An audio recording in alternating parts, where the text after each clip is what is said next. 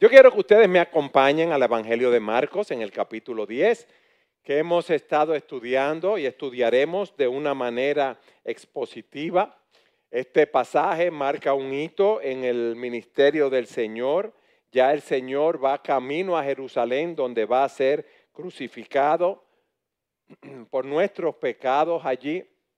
Y aquí realiza este último milagro.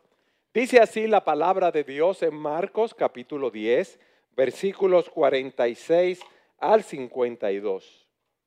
Entonces vinieron a Jericó y al salir de Jericó, él y sus discípulos y una gran multitud, Bartimeo el ciego, hijo de Timeo, estaba sentado junto al camino mendigando. Y oyendo que era Jesús Nazareno, comenzó a dar voces y a decir, Jesús, hijo de David, ten misericordia de mí. Y muchos le reprendían para que callase. Pero él clamaba mucho más, Hijo de David, ten misericordia de mí. Entonces Jesús, deteniéndose, mandó a llamarle y llamaron al ciego diciéndole, ten confianza, levántate, te llama. Él entonces, arrojando su capa, se levantó y vino a Jesús. Respondiendo Jesús le dijo, ¿qué quieres que te haga? Y el ciego le dijo, maestro, que recobre la vista. Y Jesús le dijo, vete, tu fe te ha salvado. Y enseguida recobró la vista y seguía a Jesús en el camino. Lo primero que yo quiero que veamos en este texto es el contexto. El Señor llega a Jericó y dice que al salir de él, él y sus discípulos y una gran multitud. Señor, lo más seguro llegó a Jericó, descansó, salió. Jericó estaba a 25 kilómetros de Jerusalén. Eh, aquí San Cristóbal está como a 30 kilómetros de eh, la capital, más o menos. Es una distancia así. Pero yo quiero que veamos la escena. Había una carretera principal por donde el Señor iba y cuando un rabino, cuando un maestro, cuando un líder reconocido hacía esa trayectoria, tomaba esa ruta, eh, discípulos e interesados y curiosos escuchaban sus enseñanzas mientras él iba caminando. Y esa era una de las maneras más corrientes de enseñar en el mundo antiguo. Pero la ley judía decía que todo varón de 12 años en adelante que viviera en un radio de 25 kilómetros de Jerusalén tenía que asistir a la Pascua. Pero esto no era posible que todos pudieran asistir. Entonces, ¿qué pasaba? Que los que no podían asistir se ponían a lo largo del camino por el cual pasaban los peregrinos para desearles un buen viaje. Entonces, imagínense ustedes que todo ese camino a ambos lados estaba llena de personas. Pero eh, también en todo ese grupo a toda esa gran multitud. Recuérdense que el Señor ya era reconocido por los milagros que había realizado, eh, las personas que había sanado, las tormentas que había eh, que habían amainado con su predicación, los espíritus malignos que había expulsado y era muy conocido allí como una persona eh, que hacía milagros y un maestro también de la palabra. Y había muchas personas que lo amaban y estaban con él. Estaban con él los discípulos y estaba con él la multitud. Habían verdaderos seguidores de él, pero también habían personas que no eran verdaderos seguidores. Habían personas que iban allí para ver los milagros que él hacía. Pero ellos estaban saliendo de la ciudad Alrededor de las puertas de la ciudad se congregaban los mendigos, las personas que estaban enfermas, eh, para pedir allí. Y eso nos lleva a nuestro segundo punto, porque allí se encontraba Bartimeo el ciego, hijo de Timeo, que estaba sentado junto al camino mendigando. ¿Qué se nos dice de Bartimeo?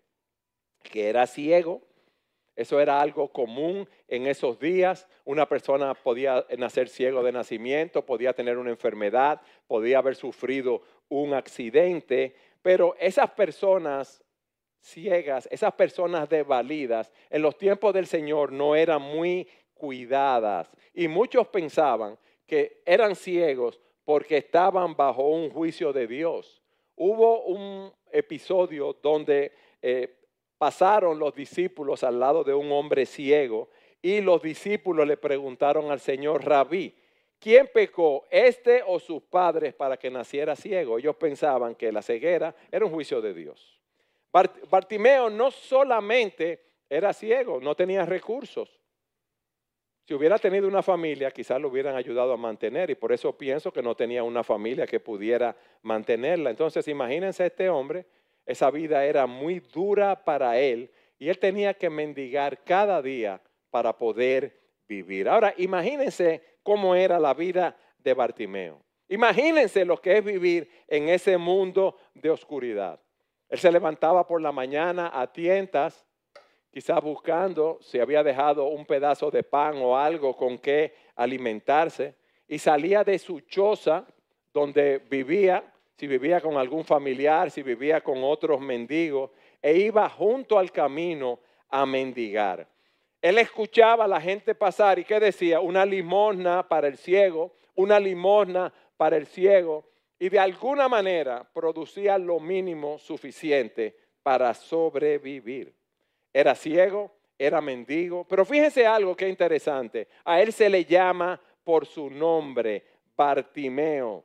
En las escrituras hay muchos milagros que se realizan, pero no se dice el nombre del hijo del centurión, de la mujer que el Señor sanó, del flujo de sangre. Se dice el nombre de Lázaro cuando el Señor lo resucitó. Se dice el nombre de Marco, a quien Pedro le cortó una oreja. Y aquí se dice también el nombre de Bartimeo. Y él estaba sentado junto al camino.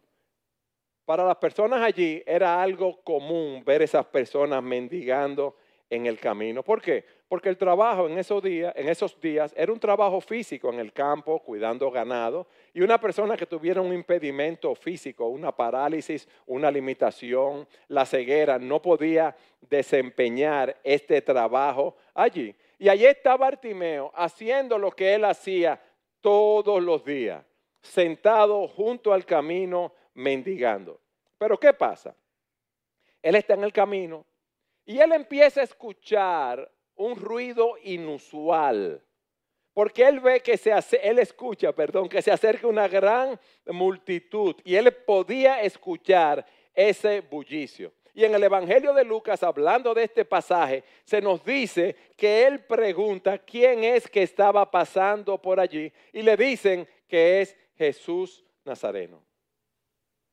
¿Y qué ustedes creen que dijo Bartimeo? Ay, qué bien el Señor, mira qué bueno, ese es un gran profeta, es un hombre reconocido por su piedad, él ha hecho muchos milagros, no. Dice el versículo 47, y oyendo que era Jesús Nazareno, comenzó a dar voces y a decir, Jesús, hijo de David, ten misericordia de mí. Él está gritando con angustia, con desesperación, Jesús, hijo de David, ten misericordia de mí. Pero para él, ese era un día normal, común y corriente. Quizás para ti, el día de hoy, es un día corriente. O hace unos días era un día común y corriente donde tú ibas a trabajar, ustedes jóvenes iban a la escuela, preparábamos a los niños para cumplir con sus deberes, preparar la cena, trabajar en la casa, ir de vacaciones, hacer ejercicios. Quizá tú estabas haciendo tu vida normal y Jesús apareció en el camino. Alguien te predicó el Evangelio, escuchaste un sermón por las redes, una canción que te hablaba de la obra de Cristo, una conversación con alguna persona o algo que leíste el Señor entró en tu vida y tú te has inquietado. Eso fue lo que le pasó a Bartimeo, pero él lo, supo de él cuando estaba esa multitud. Y yo, es algo evidente que él había escuchado hablar de Jesús, porque todo el mundo en esas aldeas, en esas ciudades, hablaba de lo que el Señor Jesucristo estaba haciendo. Y quizás Bartimeo había escuchado cómo el Señor había sanado a diferentes tipos de personas, sordos, ciegos, paralíticos, eh, mudos, a todo tipo de personas, cómo había expulsado demonios, cómo había salvado, eh, eh, sanado todo tipo de enfermedades, cómo había resucitado a los muertos. Él había escuchado ese mensaje y esas noticias acerca de Jesús, de quién podría ser y lo que había hecho. Y ustedes saben algo, lo estaba creyendo, porque miren cómo él llamó al Señor. Fíjense lo que dice Romanos 10, 17. Así que la fe viene por el oír, es decir, por oír la buena noticia acerca de Cristo. La fe viene por el oír y el oír la palabra de Dios. Hermanos, ¿a ustedes le ha pasado que a veces ustedes están en una situación y a uno siendo inconverso, cuando uno no conocía al Señor y uno oraba para que lo libraran de la situación donde uno estaba? Pero si él conocía al Señor, quizás él estaba deseoso, porque había oído hablar de él, de tener un encuentro con, con ese hombre y esto es una suposición. Porque él sabía que ese hombre podía sanarlo a él en su situación. Por eso cuando el Señor pasa, ¿qué dice él? Jesús, hijo de David, ten misericordia de mí. Él era ciego, ¿sí o no? Pero la fe ve. Ustedes ven, la fe ve. Él estaba ciego físicamente, pero él sabía quién era Jesús. Él sabía que él podía tener esperanza, sanación, misericordia y perdón, una nueva vida en Jesucristo. La razón por la cual él pudo ver es porque tuvo fe en Jesús. Dice la escritura, la fe es la certeza de lo que se espera y la convicción de qué? De lo que no se ve. Dice otra traducción lo siguiente. La fe es la confianza de que en verdad sucederá lo que esperamos. Es lo que nos da la certeza de las cosas que no podemos ver. Esperamos cielo nuevo, cielo, tierra nueva, una comunión continua y constante con el Señor por toda la eternidad. Otra versión dice, la fe, el confiar en Dios es estar totalmente seguro que uno va a recibir lo que espera. Es estar convencido de que Él existe aun cuando no se pueda ver. Y esa era la convicción que Él tenía cuando Él clama al Señor. La fe nos lleva a ver esas cosas invisibles.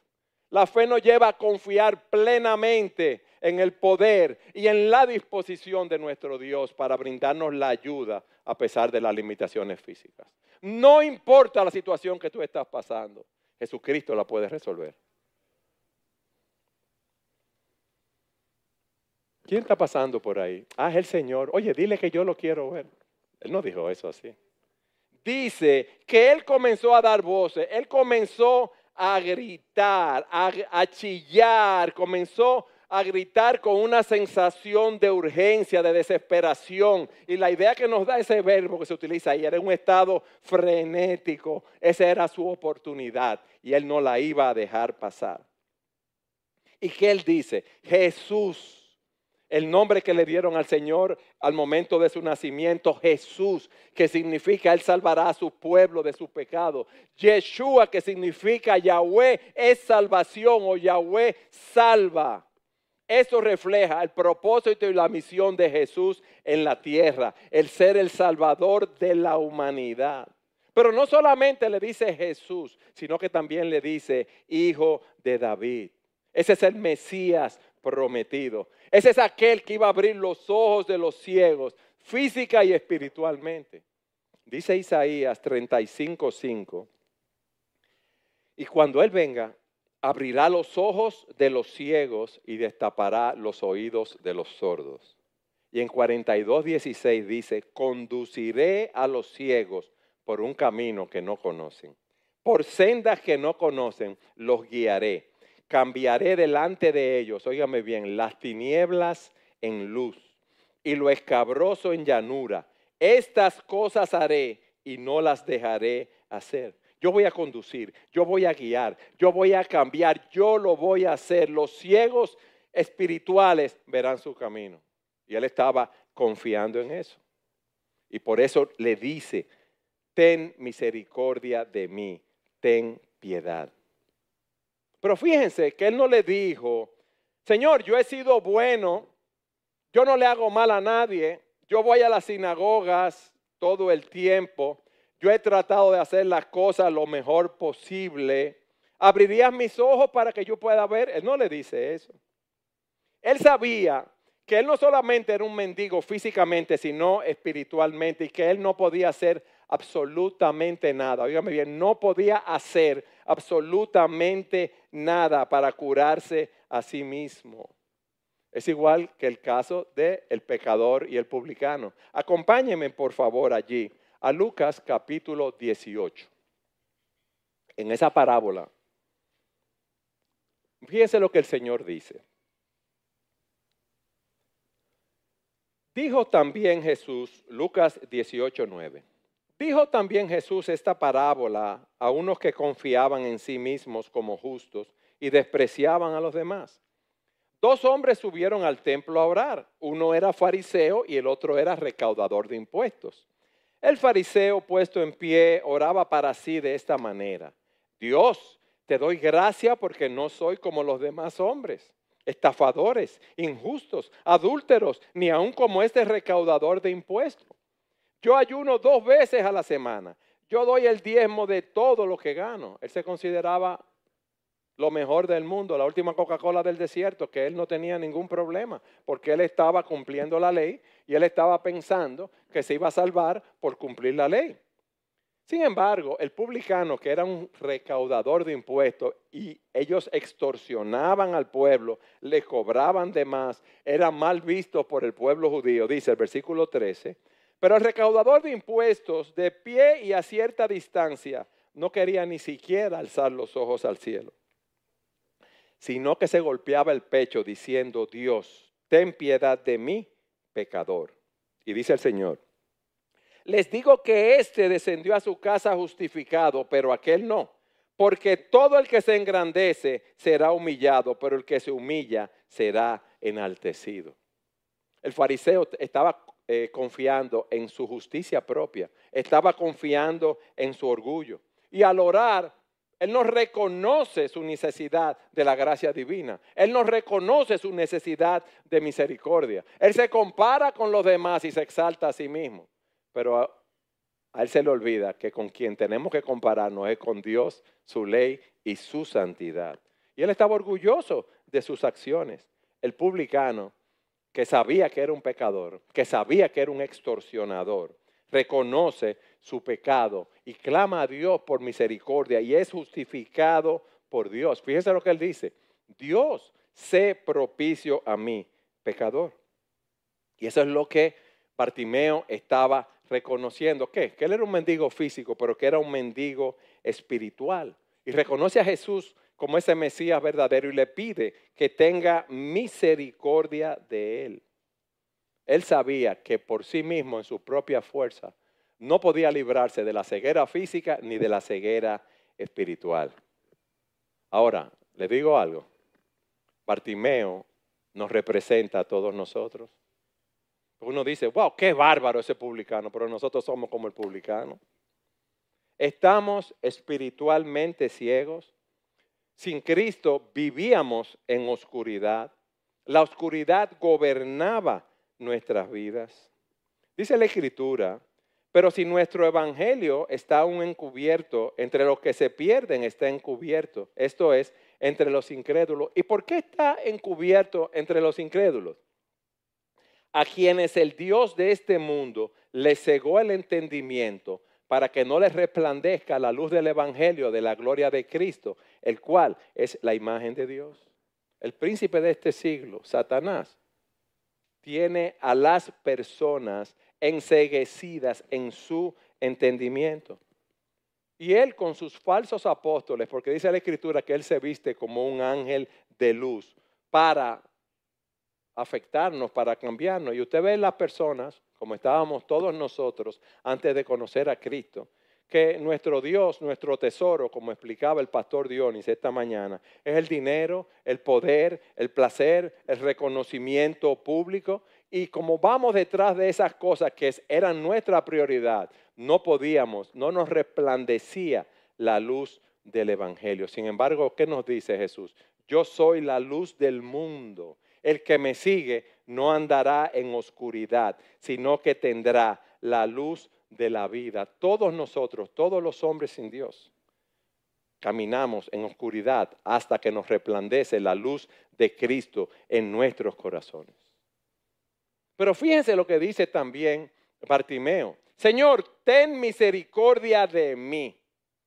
Y cuando él estaba allí, habían otros mendigos, había por lo menos otro más. ¿Y qué significa eso? Que la salvación es personal. Y él pide salvación para él. ¿Por qué? Porque no puede pedir salvación para otro. Cada uno de nosotros debe presentarse delante de Dios, reconociendo que es un pecador y reconociendo que necesita la gracia de Dios en su vida para ser salvo. Ahora miren lo que pasa. En tercer lugar, muchos les reprendían para que callase. Pero él clamaba mucho más, Hijo de David, ten misericordia de mí. Yo creo que nosotros, si nos dicen eso, cállate, cállate, cállate, todo el que pasa por ahí, ¿qué hubiéramos hecho? No hubiéramos quedado callados. Y quizás esas personas tenían prisa por llegar a Jerusalén, esa multitud que iba con el Señor y los discípulos y no querían que ese mendigo los retuviera, o esos gritos desesperados que ese hombre estaba dando no eran acorde con la dignidad del Señor, o quizás no querían en ese momento los discípulos que el Señor fuera proclamado hijo de David, porque eso podría traerle problemas con los líderes religiosos, con los fariseos, los publicanos. El punto es que esa multitud que iba con el Señor reaccionó de manera negativa eh, delante de él. Pero él estaba allí clamando cada vez más. ¿Por qué? Porque él sabía que el Señor estaba pasando por el camino y él sabía que esa era su única oportunidad para él, para él ser salvo. Él no fue diplomático, como yo dije, llámeme al Señor, por favor. Él no fue político, sino que él interrumpió esa caminata de toda esa gente. Y fíjense que ahí tenía que haber un bullicio enorme y en medio de ese bullicio, la voz de él resonaba. Él fue perseverante en medio de su situación. Quizás tú estás aquí y tú sabes que el Evangelio es verdad. Quizás tú estás tocado en tu corazón por el Señor. Pero tú dirás, ¿y qué van a pensar de mí ahora que yo me voy a convertir al Señor? ¿Van a decir que yo estoy loco? van a venir más personas que nos van a, decir, ¿y qué es eso tú ahora que te has entregado tu vida al Señor? Mira, lo que leen la Biblia, muchos se vuelven locos. ¿Usted no ha oído decir eso? Hermanos, amigos que nos visitan, óyeme bien, a esas recomendaciones, entre comillas, debemos hacer oídos sordos y debemos gritar como Bartimeo, Señor, Hijo de David, Jesús, ten misericordia de mí. ¿Por qué? Porque nosotros estamos representados allí en Bartimeo y él sabía desesperadamente, óyeme bien, desesperadamente lo que él necesitaba. ¿Qué? La vida espiritual, la sanación física y espiritual que solamente Cristo podía darle. Hermanos, el Señor dice, vengan a mí todos los que están cansados y cargados y yo les daré descanso. Tomen mi yugo sobre ustedes y aprendan de mí que soy manso y humilde de corazón. ¿Y qué? Y encontrarán descanso para sus almas, porque mi yugo es fácil y mi carga es ligera. ¿Qué está haciendo el Señor? Nos está invitando a todos que estamos cansados y agobiados a encontrar descanso. ¿Descanso de qué? Del legalismo, de esa religiosidad de todas esas cargas de querer ser salvos cumpliendo las leyes de, Dios, lo cual es algo imposible para todo ser humano, porque como hemos dicho, para tú ser salvo cumpliendo la ley, desde el día que naciste hasta el día que te mueras, tú no puedes transgredir la ley de Dios. Y nosotros la hemos transgredido muchas veces, mintiendo, codiciando, airándonos, haciendo cosas malas. Pero también, déjame decirte que el pecado es una carga pesada. Cuando tú pecas, tu conciencia te dice mal, mal, mal, malo, malo, malo. Y eso está ahí en nuestras conciencias. ¿Y cómo nos libramos de esto? A través de la obra que Jesucristo realizó en la cruz del Calvario, muriendo por nuestro pecado. Porque Él cumplió a la perfección la ley de Dios y murió en la cruz para que todo aquel que en Él cree, todo aquel que ponga su confianza en Él no se pierda, mas tenga vida eterna. Él nos da un propósito para el cual por el cual nosotros podemos vivir. ¿Tú sabes por qué? Porque Él es el pan de vida. Y dice la Escritura, el que viene a mí no tendrá hambre. Y el que cree en mí nunca tendrá sed. O sea que solamente en Él vamos a encontrar esa satisfacción espiritual. Mis amados, en, nada de este mundo nos puede dar la verdadera felicidad. Solo en Cristo podemos encontrar la verdadera felicidad, porque como hemos dicho, nuestro problema es un problema espiritual. Ese vacío que nosotros tenemos en nuestros corazones, Dios lo ha puesto ahí. Dios ha puesto eternidad en nuestros corazones. Y ni el poder, el placer, la riqueza, nada en este mundo lo puede llenar. Entonces, piénsalo bien. No te lleves de la presión de los demás que te digan cállate. Te has vuelto loco. ¿Por qué tú vas a esa iglesia? ¿Por qué tú estás leyendo la Biblia? Deja, confía en el Señor y deja que sea el Señor que decida lo que Él quiere hacer conmigo. Contigo y conmigo.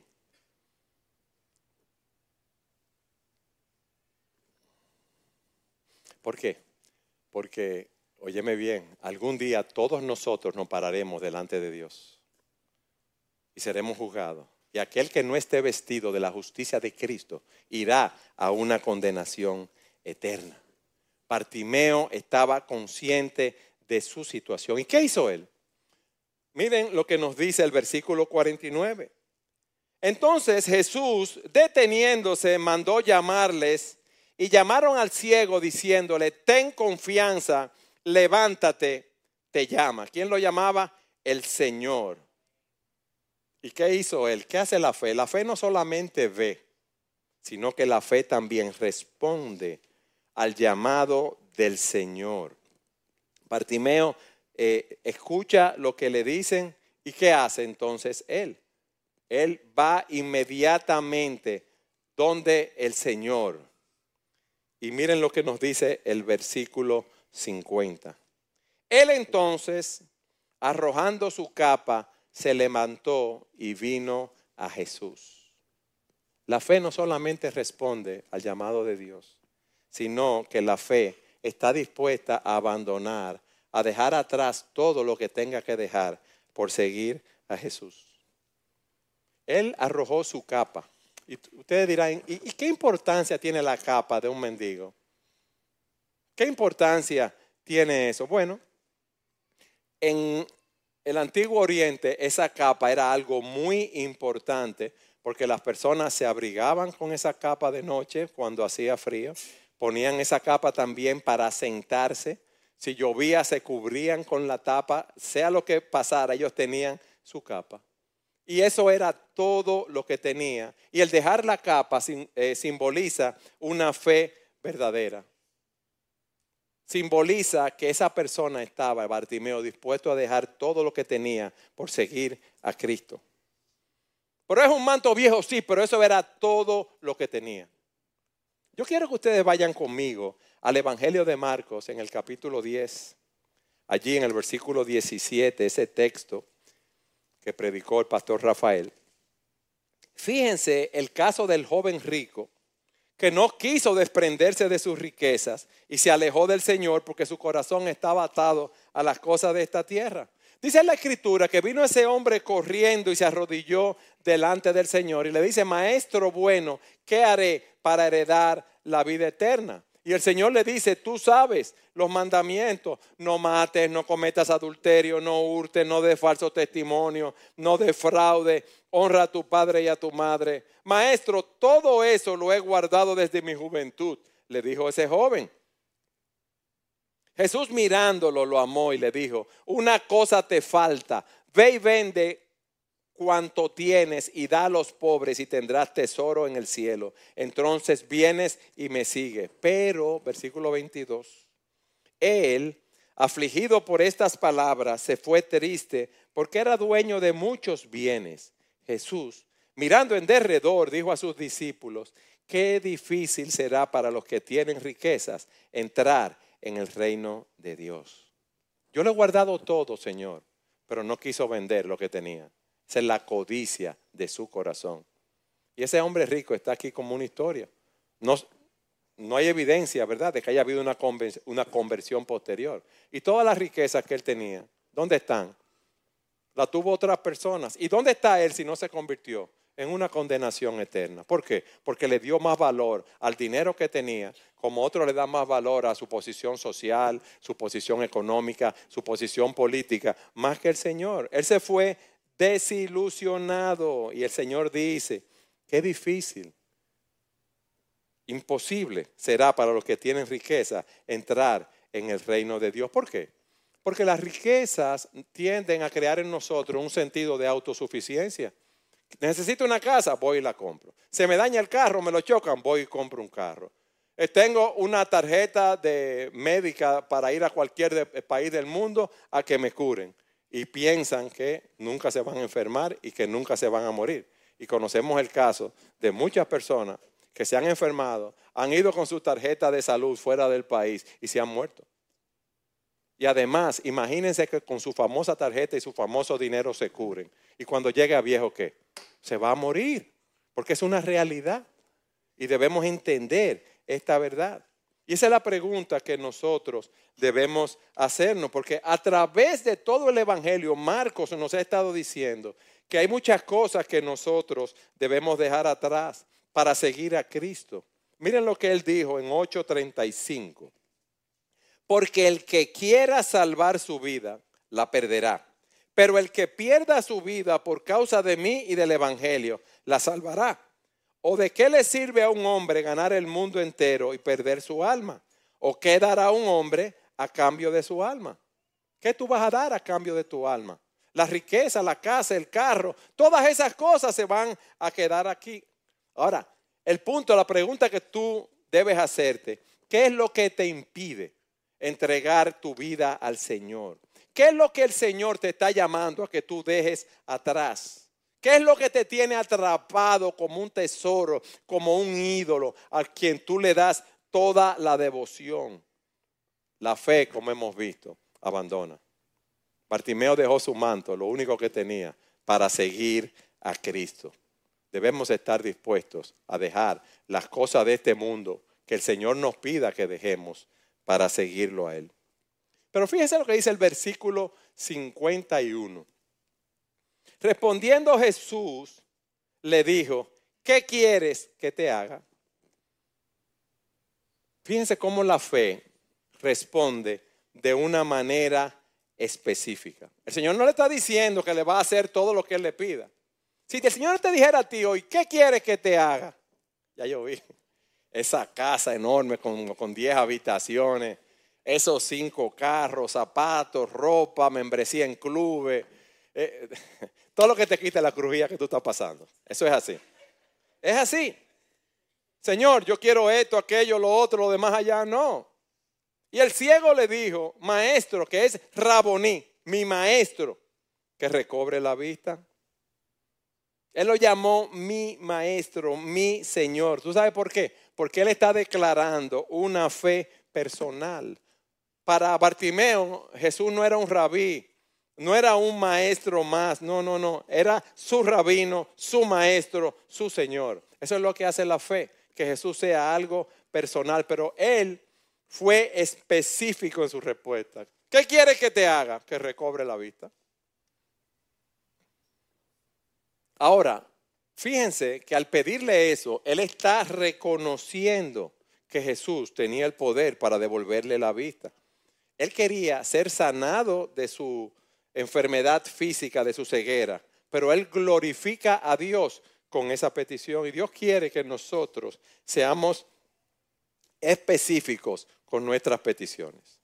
Miren, yo no sé por qué, si esto es de los dominicanos, pero nosotros tenemos una manía, una manía no, una costumbre, para ponerlo mejor, cuando hablamos de dar mil vueltas para decirle algo a alguien. Y eso yo lo veo cuando estoy aconsejando a personas, hermanos.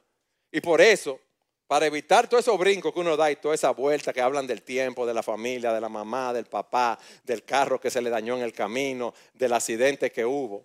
Pero tú viniste a una consejería, está bien, yo quiero oírte, pero no me diga todo eso. Yo le pregunto, ¿cuál es tu problema? Para que la gente me diga, mire, pastor, mi problema es esto.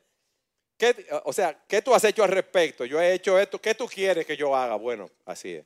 Entonces, aquí el Señor le dice, ¿qué tú quieres que te haga? Y él fue específico en nuestra petición. O sea que Bartimeo no era dominicano en ese sentido. No le dio vuelta, él fue directo donde el Señor y le dijo lo que tenía nosotros debemos hacer así directo al Señor. Si el Señor estuviera aquí ahora delante de ti y te dijera, ¿qué quieres que haga por ti? ¿Qué tú le dirías? Miren, no es malo desear eh, cosas del mundo, pero cuidado con dar una respuesta equivocada. Tú estás aquí hoy. Si tú estás aquí hoy sin el Señor y el Señor te dice, ¿qué tú quieres que yo haga? Señor, ten misericordia de mí. Señor, dame la vida eterna. Debemos ser específicos en nuestras peticiones. Pero miren algo más. Versículo 52. Y Jesús le dijo, vete, tu fe te ha salvado. Y enseguida recobró la vista y seguía a Jesús en el camino. Cuando el Señor dice, tu fe te ha salvado, nos está diciendo que la fe, la confianza de ese hombre ciego fue instrumental en la restauración física y espiritual de él. Él tuvo la confianza en que Jesús podía salvarlo. Pero esa fe es un don de Dios. Dice la Escritura, por gracia sois salvos por medio de la fe. Y esto no de vosotros, pues es un don. No por obras para que nadie se gloríe. Esa salvación es un regalo de Dios y la fe es el medio por el cual recibimos ese regalo y es un don de Dios. Y cuando Él le dice, tu fe te ha salvado, te ha sanado, era más que la sanación física también era la sanación espiritual. Miren, ese verbo sanado que se utiliza allí en el original es un verbo muy específico que, se utiliza para hablar de la salvación en el Nuevo Testamento. Porque para sanar físicamente se utilizaba otro verbo que era más pertinente para la curación física, pero aquí estaba sucediendo algo más profundo que una curación física. El Señor Jesús le estaba diciendo, tu fe en mí te ha sanado, tu fe en mí te ha rescatado. Lo que ha sucedido físicamente, en otras palabras, también ha sucedido espiritualmente. Él fue sanado, salvado de su ceguera física, pero también fue salvado de su pecado. Él pasó de ser un mendigo a ser un creyente. Él podía decir, yo antes era ciego, pero ahora veo. En lo físico y también en lo espiritual. ¿Por qué? Porque el Señor, al él clamar que tuviera misericordia, que lo librara de su miseria física y espiritual, había perdonado sus pecados y le había dado una nueva vida. Oigan lo que dice Juan 5:24. De cierto, de cierto os digo el que oye mi palabra y que, y cree al que me envió, o sea que acepta de manera personal las enseñanzas de Jesús, creyendo que Él es el Mesías, que Él es la segunda persona de la Trinidad, que es el Dios encarnado que el Padre envió a morir en la cruz por nuestro pecado. El que cree eso tiene vida eterna y no vendrá a condenación, sino que ha pasado de muerte a vida. Oye bien, ha pasado de muerte a vida. Y esa fe se nos dice que persevera, creyendo, sigue creyendo. Miren lo que dice al final de ese versículo 52. Y siguió a Jesús por el camino. Y el tiempo en que está ese verbo nos da a entender que él creyó, siguió ahí a Jesús, pero siguió siguiendo a Jesús durante eh, el resto de su vida. Aquí vemos un cuadro de lo que es un discípulo. Alguien que está en oscuridad espiritual obtiene la vista gracias a Jesús y sigue con Jesús el resto del camino de su vida. Eso es lo que nos dice aquí. Él agradeció, mis hermanos. Mis hermanos, piensa que fue la segunda persona de la Trinidad que se encarnó, fue Jesucristo. Y vino, y se hizo hombre, y murió en la cruz del Calvario por nuestros pecados como un criminal, para que tú y yo, para que todo aquel que crea en Él tenga vida eterna. Eso debe movernos al agradecimiento continuo. A veces yo me veo en mi propia vida eh, refunfuñando espiritualmente por cosas que quiero, que no tengo, por situaciones que me pasan. Y como yo digo, me veo echando chuipes espirituales. Todos nosotros echamos chuipes espirituales y no debe ser. Miren, con la salvación que el Señor nos ha dado, es para nosotros estar de rodillas, dando gracias al Señor y sirviéndole por toda la eternidad. Por eso dice el salmista, ¿qué puedo ofrecerle al Señor por todo lo que ha hecho por mí? ¿Cómo tú puedes pagar la salvación que tú tienes? ¿Cómo tú le vas a devolver al Señor lo que Él hizo por ti? Que fuera latigado, que fuera humillado en una cruz. ¿Cómo lo vamos a pagar? De ninguna manera. Entonces, dice la Escritura que ese amor que Cristo mostró por nosotros debe constreñirnos, debe apremiarnos. Dice el apóstol, el amor de Cristo me apremia pensando esto, que si uno murió por todo, luego eh, todos murieron. De manera que ya no vivamos para nosotros mismos. Óyeme bien, nosotros estamos llamados a vivir para aquel que murió y resucitó por nosotros. La pregunta es esta. ¿Estás tú viviendo para el Señor? ¿Eres tú agradecido de la salvación que el Señor te ha dado? En conclusión, mis hermanos, a la luz de todo este Evangelio, como hemos visto hasta aquí, se nos ha animado una y otra vez a seguir a Jesús. Se nos ha animado a dejar atrás todas aquellas cosas que son una carga, a tomar nuestra cruz y morir diariamente por Cristo, queriendo vivir para glorificar su nombre. La fe de Bartimeo es una fe transformadora. Por eso hemos titulado este mensaje, una fe que transforma. ¿Por qué? Porque él reconoció su necesidad, se humilló y fue donde el Señor él clamó al Señor para que lo sanara física y espiritualmente. Él confió en ese hijo de David y él persistió clamando al Señor hasta que fue sanado. Y si tú estás aquí sin Cristo, eso es lo que tú debes hacer, entregarle tu vida a Él. Y nosotros, hermanos, que hemos obtenido esa salvación por la gracia de Dios, porque hemos ido a la presencia de Dios humillados, en arrepentimiento por nuestros pecados y confiando en Cristo para salvación, nosotros debemos estar eternamente agradecidos a Dios, viviendo para su gloria, porque no hay nada más grande que el regalo que Dios nos dio en Jesucristo.